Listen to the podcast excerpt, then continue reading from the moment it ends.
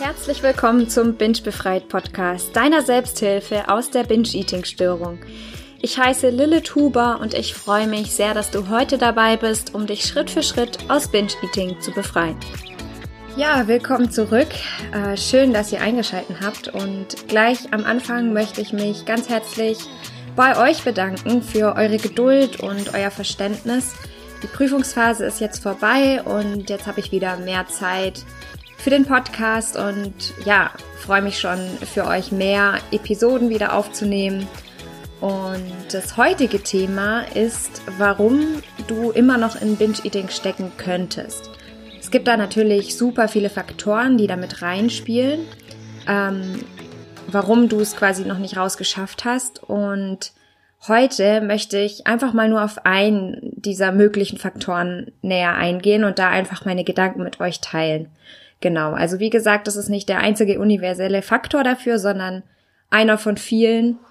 Und ja, wenn wir mal gemeinsam auf unseren aktuellen Standpunkt schauen, darauf schauen, wo wir jetzt gerade stehen im Leben, auf unsere verschiedenen Lebensbereiche und ja, uns fragen, wie erfüllt wir eigentlich in jedem dieser Bereiche sind, dann kommen wir ja auf ein Ergebnis.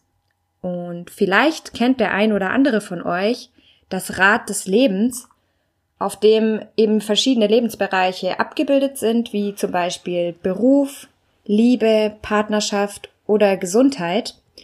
Und in der Persönlichkeitsentwicklung gibt es eine Übung, in der man dann in Prozent angibt, wie erfüllt man in jedem dieser Bereiche ist. Also zum Beispiel, wenn man sich den Bereich Beruf anschaut, berufliche Erfüllung, und sich überlegt, wie in Prozent, wie erfüllt bin ich im, in meinem Beruf und du dann zum Beispiel 60 Prozent angibst.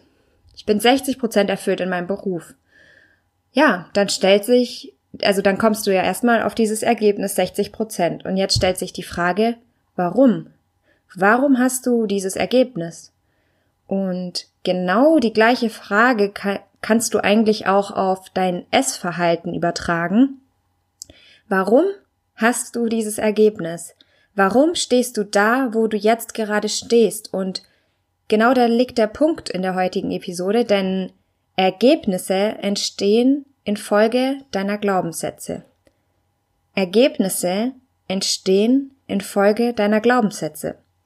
Und die Ergebnisse, die, die du täglich hast, die können auch nur in dem Rahmen liegen, in dem du auch deine Möglichkeiten siehst. Ergebnisse können nur in dem Rahmen liegen, in dem du auch deine Möglichkeiten siehst. Ja, weil wir denken uns oft, das geht nicht, dies geht nicht, jenes geht nicht, ähm, weil, und dann zählen wir Gründe auf, warum das nicht geht. Und ja, solche Grenzen kommen meistens aus unserem eigenen Kopf oder sie wurden uns mal auferlegt, aber da stellt sich jetzt die Frage, stimmen sie deswegen? Sind diese Grenzen wahr ja, und was, was würdest du tun, wenn es keine Grenzen gäbe, wenn deine Möglichkeiten grenzenlos wären? Was, was würdest du dann jetzt tun? Und ja, um ein bestimmtes Ziel zu erreichen, wie zum Beispiel Binge-Eating hinter sich zu lassen, dann sind solche Grenzen im Kopf oft die, die uns auch blockieren. Und dabei ist es eigentlich so super wichtig, an sich zu glauben, an seine Fähigkeiten und jeden Tag und jede Sekunde zu erkennen, dass man neu anfangen kann und dass das Vergangene auch zurückbleiben kann, dass man quasi den nächsten Tag nicht mit einem Essanfall beginnt, weil man gestern einen hatte und stattdessen versucht, jeden Tag neu an sich zu glauben und in seine eigene Kraft zu vertrauen.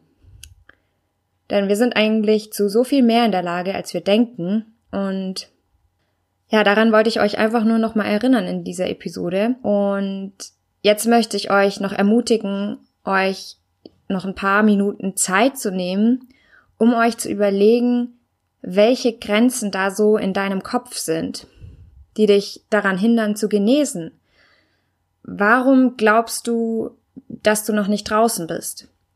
Und ja, liegt es vielleicht an solchen Glaubenssätzen in deinem Kopf, dass du das nicht kannst, dass du zu schwach bist oder ja, haltet es auch gerne schriftlich fest, um euch immer wieder dran zu erinnern. Und stellt euch auch gern nochmal die Frage, was würdest du tun, wenn deine Möglichkeiten endlos sind? Würdest du dann vielleicht, ja, andere Dinge tun, jeden Tag? Und jetzt als kleines Abschlusswort möchte ich natürlich auch nochmal darauf hinweisen, dass dieser Podcast auf meiner eigenen Erfahrung basiert und auch keine psychologische Behandlung ersetzt. Und wenn ihr euch wirklich nicht in der Lage fühlt, ähm, Binge-Eating ohne Behandlung hinter euch zu lassen, dann sucht euch auf jeden Fall Unterstützung und Hilfe.